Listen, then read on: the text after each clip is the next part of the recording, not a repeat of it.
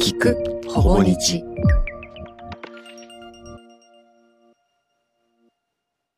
水野圭也と岸田奈美のラブ相談。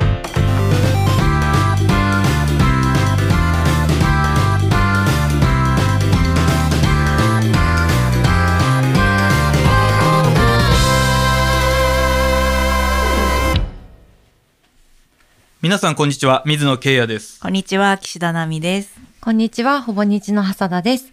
この番組では皆様から寄せられた恋愛にまつわる様々なお悩みに、水野さんと岸田さんに答えていただきます。今週もよろしくお願いします。よろしくお願いします。お願いします。今週は、何ですか？何ですか？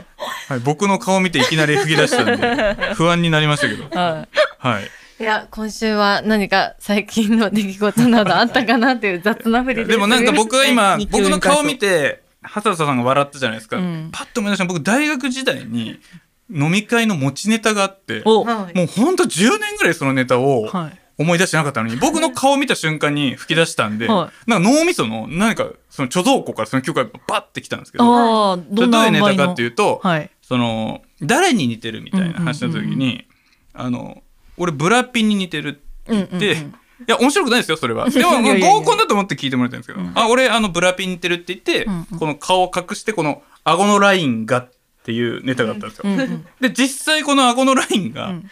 僕ちょっとブラピに似てるんですよ。なるほどなるほど。はい、はい。え全然あの岸田さんの本当死んだ魚のような目であいやいやいやいや。はい、まあ、いや、はい。こうなるの分かってたんですけど、全然全然まあ、今、長谷田さん、僕の顔見ていきなり笑い出したんで、はい。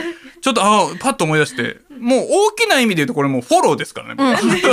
笑ったことに対いきしてね。なり笑ったことを今、ちょっと広げようとして、広げようとしうてん。結果こんな、こんな、そう、絶対面白い、ね、受けるわけもないネタを。大学、大学1年の合コンネタなんてもう、自分の太ももをペンで突き刺すような気持ちで、はいかっこいいね。そうあのわかんないですしね、この音声番組で、そのブラピの顎のラインだけが似てるっていうネタを。うんそう女の人がこう泣いちゃってポタポタって涙を流してるのを見せたくないから、うんもう今水野さんは自分の太ももを 万年筆でさって刺して、その血で涙を覆うみたいな。そうですね。ありがとうございます。そんな美しい話でもないんですけど、はい。っていうのありました。ありました？大学時代の持ちネタ。大学時代の持ちネタは、なかったけど、はい。あの、なかったというか、やっぱり、その、大学時代ってじ20人とかで飲み会とかあるじゃないですか。あもちろんありますよね。はい。で、あの、やっぱひ大勢の人の前で、その、溶け込むっていうのがすごい苦手で、うんうんうん。あの、もう緊張しちゃって見られてるとか、うん。私変な喋り方しないかなとか、喋ってる時唾飛んでないかなとか、うん。もう本当気にしちゃってめっちゃ疲れてたんですよ。ある日、その、コンタクト入れ忘れちゃって、うん。で、私、両目の視力めちゃくちゃ悪いんですよ。あの、つけてるコンタクトマイナス5.0とか、その辺のコンタクトつけてるんですけど、何も見えなくて、だから飲み会そのまま行ったんですけど、うん。何も見えないんですよ、うん。全員。あの、もののけ姫の小玉みたいな感じで全部見えちゃうんですけど、めっちゃ飲みやすかったんですよね。ないやーでもそれねちょっとわかるかもしれないです、うん。結局人類はこの視力を上げていった結果、うんうん。解像度が上がってますけどその分、うん。悩みとか、うん。だってちょっとしたじゃあこの顔のニキビが気になるとか結局解像度が上がってるからじゃない。で解像度上げるってポジティブな意味だけじゃなくて、うん悩みも同じ解像度で現れるから。わそうなんですよ。で僕数パーセント行く時は必ず僕めちゃくちゃ目悪くて、うん。僕マイナス4.5ぐらい。悪いい悪い。もうあのー眼鏡外して何も見えない状態うんうでんうん一緒に行く人にももう俺見えないから、うんあの話しかけても来ないでほしいって言って それはそうですあの サポートはいらねえって言ってるんですか そうです。もうスーパーセント言ったらもうそういう感じなんです。なるほど解像度下げることが実はリラックスにつながるっていう。はい。ああ、すごい。サイはめちゃめちゃ目悪いんですよ。へえ。さいあの、あー動物のね。動物の。それ以外の差異ありますっけね？あの、それ以うん。外のいや、サイ、いや、本当今わかんなくて、あの、さのこと、さ、いや、サイはが本当にあの、差と異なるの、一瞬思い浮かびました。サイは、さい。サイは、サイは目が悪いんですよ。はいで、脳みそもちっちゃいですよ。はいはいはいだからすっごい凶暴なんですけど、サイって、その、あんなでっかい角持ってるのに、音がした方に、もうとりあえず突っ込んでいくってうんうんいう生き方らしくて、それの方が楽だったりするのかなってなるほど。ね、今思うとね確かに。悩みはちょっと少ないのかもしれないですね。まあ大変なことにはなると思うんですけど。大変なことにはなるんですけど、はい。すみません、ここまで広げていたはいいやいやいやだいて、本当にありがとうござい。ます浅田さんも、浅田さんコンタクトしてますか？してます。あ私も外目はね。して、もう、水野さんの見えない状態だったらその笑いは起こんなかったかもしれない。てか何が面白かったんですか？僕の。水野さん見て笑ったわけではああわけじゃないですか？はいもう自分の振りの下手さにちょっと笑ってあしまって。何を振ろうかどうしようかみたいなことですか？そうだったんだ。はい。すいません。ありがとうございます。僕の勘違いでしたね。勘違い。勘違いです。そんなもんです、恋愛は。恋愛はそんなもんです。じゃあ早速、今週も、はい。5つ目のラブ相談からご紹介したいと思います。えー金曜日のペンギンさんからいただきました。えー何を相談すればいいのかわからないのを相談したいです。6年ぶりに再会した小学校の同級生に恋をしました。再会から3ヶ月後、僕は大学進学のために日本を離れることになっていたので、彼女のことを好きにならないように頑張りました。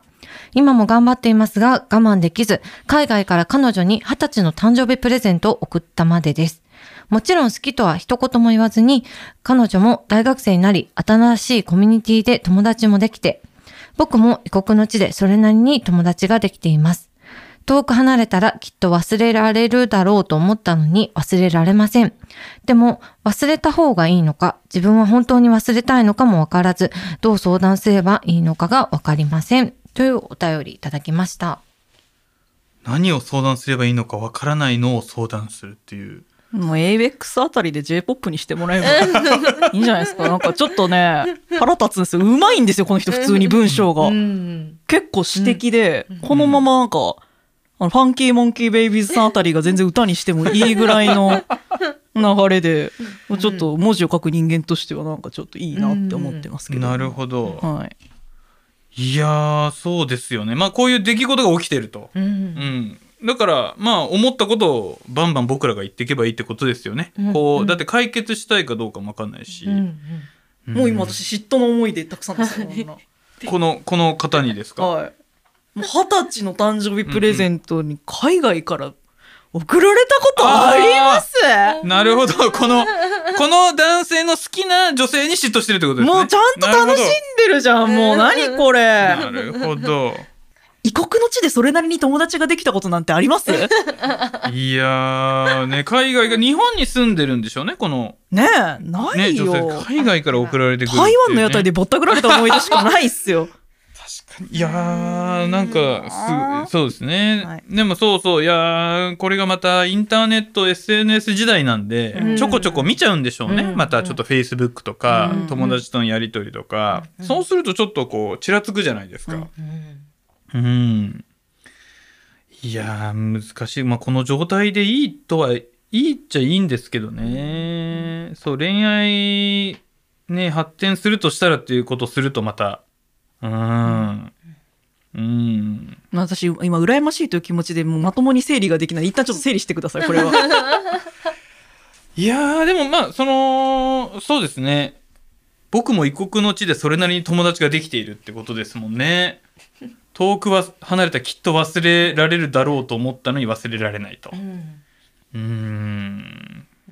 まあ一つあるとすれば、あの、すごい、けなげなお話だとは思いますよ。うん。一人で盛り上がってる感が結構ある。うんうんうんうんその、今も忘れられないように頑張ってるみたいな。うん。うんでもこれ彼女側があんまりちょっとそのやっぱ書かれてなくて、彼女からすると、まあ、海外から20歳の誕生日プレゼントを送ってきたやつ、みたいな、そう、うん。それだけなんですよね。うん。なので、まあ、うん。うん。うんちょっとこうやっぱ思いの、なんていうかな、ちょっと温度差があるかもなっていうのはちょっとこれ見ててうんうんうんうん思ったな。どうなんだろう。まあ、あとこの海外ただこの海外っていうのがちょっとアドバンテージで使えるというか、海外に例えばこの彼女遊びに来た時に、うん。もちろんそれはエスコートするわけじゃないですか、うん。ねえ言葉もねそのいろいろやり取りもできるだろうしそれはまず一個この可能性がありますよね。何にもないところからじゃなくて、うん。友達でしかも海外に住んでて大学に通ってるのであれば、うん。なんかのきっかけでこう海外にアテンダント？いや、アテンダント、アテンダント。なんかなんでしょうね、4部ってことですよね。あだからあえてちょっとちょい危険なとこに行って、うんもうペラペラの何語かわかんないですけど、何語か力で。そう、だから、あれですね、あのーこの海外っていう、やっぱ地の利を生かしてった方がいいんじゃないかなっていうのはありあますね。ー地政学の基本ですね、うんでも。いや、やっぱり普通にいるよりもはい、ちょっといいじゃないですか。うんうんうんうんね。だって海外に行く、例えばどの国でまあ知り合いがいるんだったら頼りますよね。うん頼りますねうん、で、じゃあ今日美味しいとこ用意しておくよとか、うんここ美味しいよみたいなの。でもほぼそのまま遊びに行けるじゃないですか。うん。しかもそんなに別にやらしくもないし。うんうん忘れればいいのか忘れたいのか。どう、な、でも好きなんですよね。うん。でも何がしたかろう。だってあの彼女のことを好きにならないようにっていうところが、うん。うん大学進学のために日本を離れるからうん。遠距離をさせたくないしたくないから好きになってはいけないって思ってるんですかねこれ、うーうん。ん。なんでなんだろう。な結局多分大海外のことも結構こう謳歌したいし、日本で彼女にまあ辛い目も合わせたくないしっていうところで言うともう遠距離恋愛するか日本に戻るかのもうどどっちかですよねこれ付き合うとしても。なんか今話しながら、うんこの金曜日のペンギンさんのなんか術中にはまってる気がしてきましたね。いやそうなのよ。うん。そいや何を相談すればいいのか分からない相談したいっていうこのうんちょっとふわっとしたところで、う、うん、なんで我々が迷宮入りしないといけないんですかこれで。で最後もちょっと分かんないみたいな。で、うん。その僕らが必死に考えてるのを聞いてちょっと、うん。なんか高笑いしてる。まあ高笑いというわけじゃないけど、ええ。いやなんかもうしゃらくさいじゃないですかじゃあ楽さいですね。だからうちらがこれアンサーリリック組むしかないですよ。そうですね、うん。曲で戦うしかないと思いますよこれは。このこのしそうですね。あとこれをその相談を読むときにちょっとこうなんちゅうまガチッとこうまとめたりうんするじゃないですか、畑田さんがこうざっくりやります。この厳密に読むとですよ。これ、今来てるこの相談を、うんはい。もちろんさこれすみません4行目からなんですけどもちろん好きとは一言も言わずに。ここらましょう。海外から彼女に20歳に誕生日プレゼントを送ったまでです。もちろん好きとは一言も言わずに彼女も大学生になり新しいコミュニティで友達もできてできて。丸ですね僕も異国の地でそれなりに友達ができてて。っていうこのうん。ななんでしょうねこの語尾イン踏めてるんですよ。韻踏んできてるんですかこれいやそう。いや韻にしてはあできてできてできてできてって言って。なんだろう。なんだろうな、この、しゃらくさいんですよね、ちょっとこの語尾が。そう。うん分かったから相談仕方がわからないやつに相談すると相談内容で遊ばれるからな。おもちゃになるからな。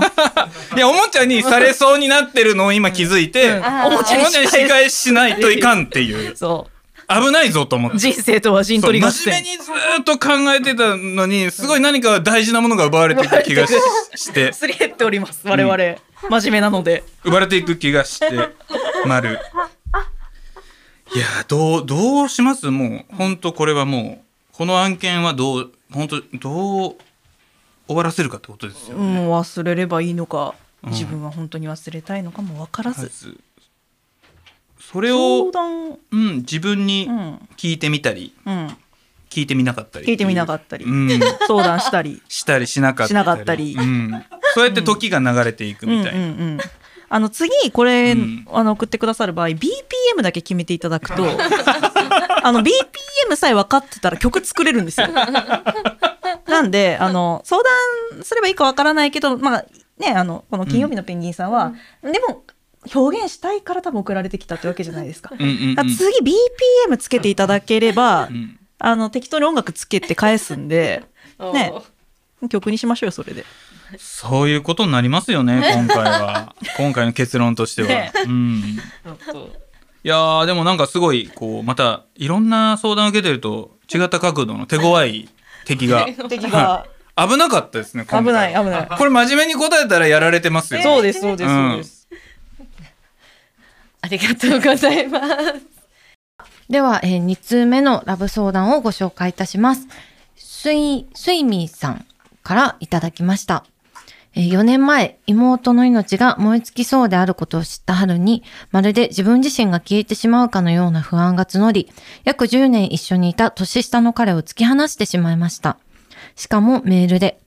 いつものように返信があって、いつものように私をなだめてくれると、どこかで期待していましたが、彼とはそれきりに、妹が天に召されて早2年、手紙を出しても何をしても私のしたことは許されないのに、今またさらに強く彼のことを思ってしまう自分自身が情けない日々です。というご相談、お悩みをいただきました。うんやっぱり後悔してるってことですよね。もうしょうがないといえばしょうがないじゃないですか。もう相手次第なんで相手が例えば手紙を出すと、出して、うん、そういうぐらいしかできないですよね。うん。でも相手がやっぱりそれをこう許してくれないというかなかなかその前向きな気持ちで捉えられなかったらこのままなんで、やっぱりこの後悔とどう向き合うかみたいなことだと思いますよね。あーうん。その通りですね、うん。これは。ありますか？もう後悔、うん。恋愛のはい。あれやなんであんなことしちゃったんだみたいな。めちゃくちゃありますし、あのこのスイミーさんと同じようなことで言うと、うんやっぱり私もお父さんが亡くなった時ってすっごい大変だったので、うんまあ、当時のあの付き合ってた彼にうんむちゃくちゃやっぱ情緒不安定でうん。甘えたこともあったしでもやっぱ家族のことが大好きなので、えーもう家族の方が今大事だからって言ってドタキャンしちゃったこともありますし、で私はその後お母さんも1年以上入院してたので、うん。やっぱそのお見舞いする中で私もあのストレスがあって、えーでも家族が入院してない君には分かんないでしょみたいなことを言ったこともあるんですよ。だからすごい後悔してたんですけど、でもなんかもうこれは私は彼に対して謝らなくていいと思うんですよ無理に。うんっていうのがえ罪悪感こそがあの誰かを傷つけてしまったっていう罪悪感が他の誰かに優しくする理由を私くれると思っていて、うんうんうんエルマーの冒険の翻訳者がこんな言葉を残しています。エルマーのあの象のあれですよね、そうカラフル象の象のそちらの像とは違うん。う、こちらの像の話なんですけど。全然いいです。その気を使って。い。や そうな象象が出てきたら急に「いやなんだ俺のあっちのガネーシャじゃないのか」なんてことは絶対そんなことはないんで。ですか？はい。すみません。こんな器の器の小ささだけでは説明できない怒り方ですけど。そのエルマーに。いや好きですよ僕。だからすぐあのカラフルないやわかんない方もいるかなと思ったんで。はい。あの人だけ謝らないといけないことがあって、エルマーに像出てきたかなと思いながらさっき適当に「ああそうそう」って言ったんですけど私がやってるエルマーは竜の方のエルマーですね。ああれ？エルマーの冒険とあ象のエルマー君はまた違う。あ違うのか？そうそうそ僕完全に間違えてましたう。ね。間違え でもエレマンのそうだあのーあれですね。アイスクリームなんかこういろんなワニとかでできて、うんうんあそうだ。あそれがエルそうだ。マーです。一緒なね、ま、名前がね、うん。はい。一緒になると加藤愛と阿藤海も一緒になっちゃいます。ねねそうでしょ？皆さん。ありません？加藤愛の話をしてたらい。つの間にか加藤海の話。ならないんじゃないですか？ならないそれさすがに。あそれと一緒です、うん。すみません。名前が似てるとそういうことが起きますねあのその翻訳者が言ってるのが、あの実在しない生き物が子供の心に椅子を作りその生き物が去った後子供は実在する誰かをそのい椅子に座らせることができるって。ちょっと難しい話なんですけど、何がって多分これ本を読むことを言ってて、うん。本を読んだらまあ実在しない何かが心の中に住むわけですよ。うんうんなんだけど大人になっていくにつれその実在しない生き物っていうのはもう頭から忘れちゃうわけですよ、うん。ちっちゃい頃読んだ本なんて。だけどいっその人がその何かが座ってた椅子だけは残ってて、自分が大事な人に会った時友達に会った時にその心の中にある椅子にその存在を座らせることができるっていう話があって。なるほど、私これ置き換えるとやっぱりこの彼を突き放してしまったと、うん。でもこのスイミーさんの当時の大変さとか、まあ、家族の命がかかってることですからそれが最優先になるっていうのは水野さんがおっしゃった通りもうこれ仕方がないことなんですよ。うん。だから傷つけてしまったって傷は残ってるかもしれないけれどもあのきっとその時彼がいることによってあの本当に大事なものってなんだろうって多分考えたゆえに多分妹を取ったと思うんですけど、うん。だったりとかあのそういう自分が辛い時になんか支えてくれたりとか逆に集中できるように去ってくれた人のありがたさっていうのは多分あなたの中にあると思うので、うん。もうこれは彼への罪悪感というよりは今後自分がそういう家族のこと命とかで悩んでる方がいた時にそっと距離感を測るとか、なんかそういうふうにあのなんだろうこの罪悪感も自分の心の中の椅子としてもう全然違う誰かを座らせてあげるためにうんうんうん持っておいたらいいんじゃないかなって思ったけど、うん。いいこのいい話度として何点ぐらいですかこれ？いやもう本当に素敵な。あ本当ですか？点をつけろって言われるとなんか嫌嫌だなって思いま す それはそれになんか じゃあ92点とか言うのはなんかじゃあ残り8点何とかなるので いやいいすごいいい話ですよ。いや本当ですか本当そうだなと思って、うん。もちろん二人の反応が分かんなかったんで。いやいやいい話の時ってやっぱりいやはい。わかります。でも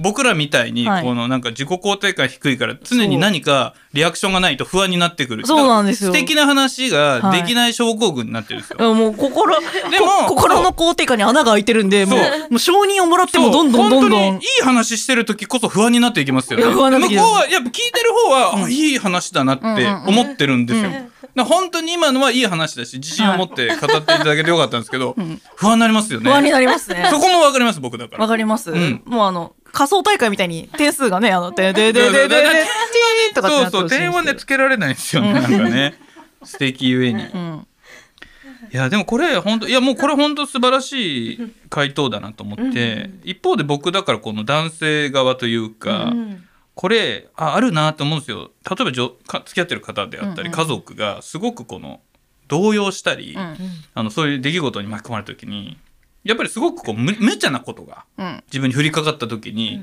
すごくやっぱり包容力のある人であればそれをちゃんと受け止められるしこの彼とかも返信できたと思うんですけど、ん。やっぱりできない時もあるというかこれ本当にもうじゃあどっちが悪いっていうんじゃなくてなんて言うんでしょうね。その例えばこのうちの奥さんのその生理前のうん。その PMS の PSDT みたいな時だとやっぱり PSD ですよ。なんか P- PMS PMS PMS と、な。んかもう一つなんですよ。精神の方は、言い方がなんか、なんかへー。DD で終わるんですけど、うん。PSDD だったかな。なんかそんなのがあって、やっぱり、この人格が変わってるんで、このすごく苦しいというか、うん。今までめちゃくちゃ優しかった人が突然こう、子供に冷たかったり、わってくると、でもそれが彼女の状状態じゃないってことは分かってるんでこの受け入れるべきっていうのは分かってるんですけど何かちょっとこのどうしても許せないとこう言い合いになっちゃったりとか、そうだからこの彼そうだこれ難しいですよね本当に、そう女性側からするとだってこちらはこんなしんどいのに分かってよってなるし、うん。でも男からするとそんな急にこれ言われてもみたいな。うんうん。でこれなんか僕最近っていうかこれ昔からあのずっと気になってた歌っていうかこれちょっとすごい不思議な僕の現象で、そのはい。妖怪ウォッチの歌ってあるじゃないですか、うん。そのうん。妖怪ゲラゲラポのゲラゲラポーじゃない方でなんか妖怪のせいだのよねっていうああるあるある。そう。そうだあねみたいな。昔からはい。聞くたびにえっ？てなんかはっ？ていうか、うんうん。すごい嫌な。嘘？いやあのフレーズが流れてくるたびに、だって問題が起きてるんですよ。うんで妖怪のせいだよねっておいおい妖怪に全部集約するんかいって。私逆にそうだよねって言っちゃうタイプ。これ本当になんで逆逆に僕もなんでこの歌にこんなに反応しちゃうんだろうっていうのうんがずっとずっと僕の中で疑問だったんですうんよ。うんうん。そのフレーズが来るたびに、はあって思って、うん。そしたら聞いていくと、今度いいことが起きるんですよ。なんか、こういうこといいことができた。うんうん。おこれなんだろう？これ自分の努力かな？みたいな。聞いていくと、妖怪のせいだにいいことも書いて、全部妖怪のせいかいってなっちゃった、本当に。なるほどなるほど。でこれなんでだろうってずっと思っててでも最近子供がその妖怪なんか子供のそのなんか曲を集めたプレイリストに聞いてて妖怪ウォッチのまた曲がかかったからあまたかかってるなと思って聞いてたんですけどこれ分かったんですよ。なんで僕このフレーズにこんなに苛立ちを感じてしまうのかって。僕ってやっぱりこの自己啓発の人間って課題があったらん。解決されなきゃいけないんですよ。うん。自分の努力で。うん。自分のコントロールできる範囲の原因と結果が全てあって、うん。この原因が起きた。それを結果を良くするために、全部自分が能動的に動いて解決するっていう世界観がうん。自己啓発の世界観なんですよ。すね。一方だから完璧主義っていうか、うん。これは絶対嫌だから変えたいみたいな、例えば好きになった女の人に振り向いてもらえないのが嫌だから、うんなんとかしたい。モテるためにはっていう僕の啓発の歴史ってうん。そうなんですけど、うん。一方でうちの妻が例えば生理前ではい。人格かかるじゃないですか、はい。すごく僕がめちゃくちゃそれが嫌なんです。なんかこう、うんえ好きだった人がこんなに変わっちゃってるってもうすごい動揺するんですけど「妖怪のせいだよね」って言ったら妖怪は去るわけじゃないですか。うん。取り憑かれてるわけですから。そう。だから、一緒に過ごしていく家族とか、うん妖怪のせいだよねって言った方が、あ大事大事。そう、だから共存できるんですよね。で、妖怪について調べてったら、まさにそうで、その、妖怪って災害から来てるらしいんですよ。昔の、だから例えば津波が来たら海坊主がやってるみたいな。で、海外とかの国では、例えばこう、いろんな国に移動できる国と、うん日本みたいな島国で、うんそこで絶対とどまらなきゃいけない。うんその国からすると、洪水が来たからっつって、だこれはある種の PMS ですよ。うんその、ここに住まなきゃいけない。でも PMS が来たらもう嫌だな。洪水で人も流されたみたいな。でも生きていかなきゃいけないから、うんあれは妖怪のせいだよねって、共に生きていくんだってやっと僕は、やっと事本当に、先週ぐらいですかね、本当に。先週ぐらい。先週それがわーっと思って。なんであんな妖怪ウォッチの歌にこんなうわーってなってた理由が分かって、うん。でこのまさにこのスイミーさんのはい。このご質問なんですけど、そのそう彼もやっぱりその受け入れられなかったんでしょうね。いきなり動揺して、ん。でそれでも妖怪のせいだよねっていうことが分かってたら彼は共存できた。うん。うん 妖怪のせいだよね。そう。本当にそれをね感じるんです。だからその共に生きるっていうことって、そういうことなんだなと、大う事、ん、あこれはでも本当日本の成り立ちまで遡る本原始的なおでも話ですよややっぱり岸田さんご存知ですよこのこの感じ、うん、あ妖怪ですよね。妖怪というかその はい妖怪ですよね、妖怪のせいでだって全然気になってなかったわけじゃないあですか。あでも私はその水野さん自己啓発の世界じゃないですか、うんうんうん。で私は多分ねどっちかっていうと仏教の世界観に近くて、うん。自分でそんな悟りの話するのもあれですけど、もうどうやったって自分でできないことの方が多いよねっていう演技っていう世界もうん。誰かが何かをしたで誰かが何かをした、それは自分で変えられないので、うん。あのもういかに自分のところに来たことに納得をするかみたいな世界観なんです私はどっちかっていうと。だから妖怪は人間わからないけど怖いっていうものが一番怖いんですよ。うんだからすごいなんか音が風で鳴ってるとか、あのー何地面が揺れるとかって、よくわかんないっていうものに多分昔の日本の住んでる人たちは妖怪の名前をつけて、うんうんああこれあの牛気の仕草だねとか、納得するというそうそうそうそう。か受け入れるというか。そう、ん。だからあのもうどうしようもないとことをもう妖怪っていうせいにしちゃっうんうんうんうんたんだろうなっていうのはまあずっと思っていたので逆に私ね、この境地まで水野さんが来てくれて嬉しい。すごい、いや、これ上下よ。嬉しい。それこそ、いやいやいや、それは仏教の世界観的にどうなんですか？あようこそ仏門へ。そんな岸田さんの至ってるのが上で僕のあれがしたってわけでもないと。思う。うん。それは、うん。ようこそどっちもどっちで、い。はいや、その解決の良さがあるんですよ。んうん。多分西洋的な薬で飲んで、こういうことで、この症状がなくなるとかそうそう。それは西洋的じゃないですか。いそうそうそう。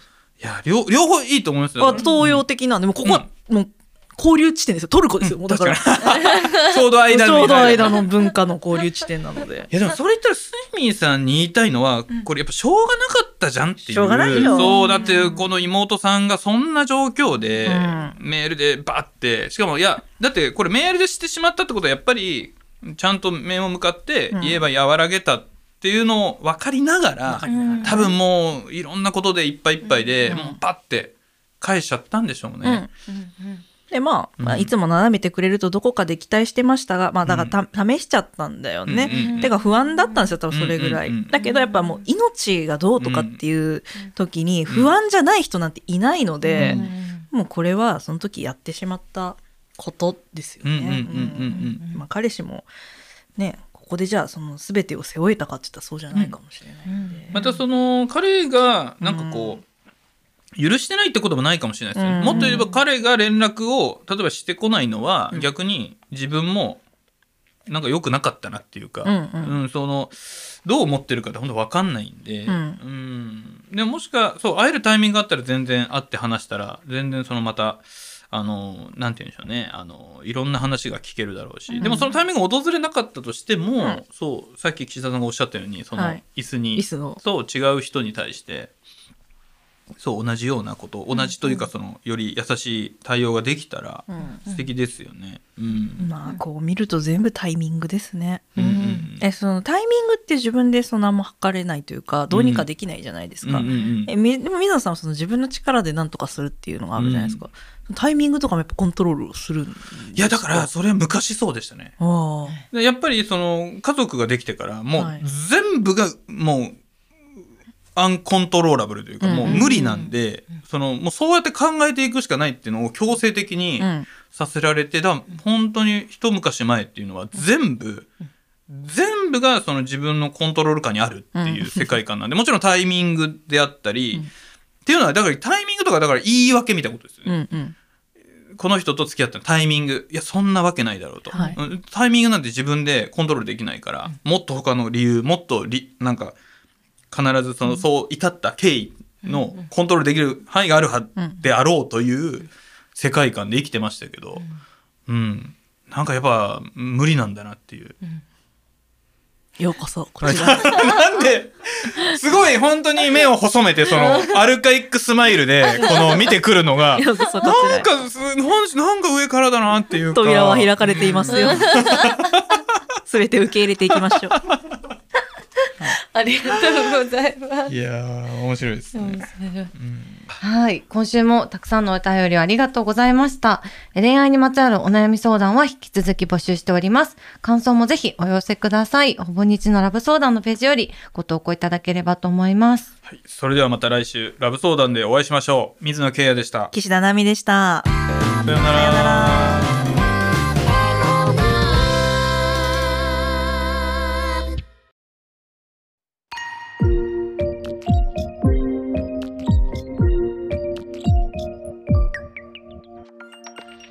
くほぼ日。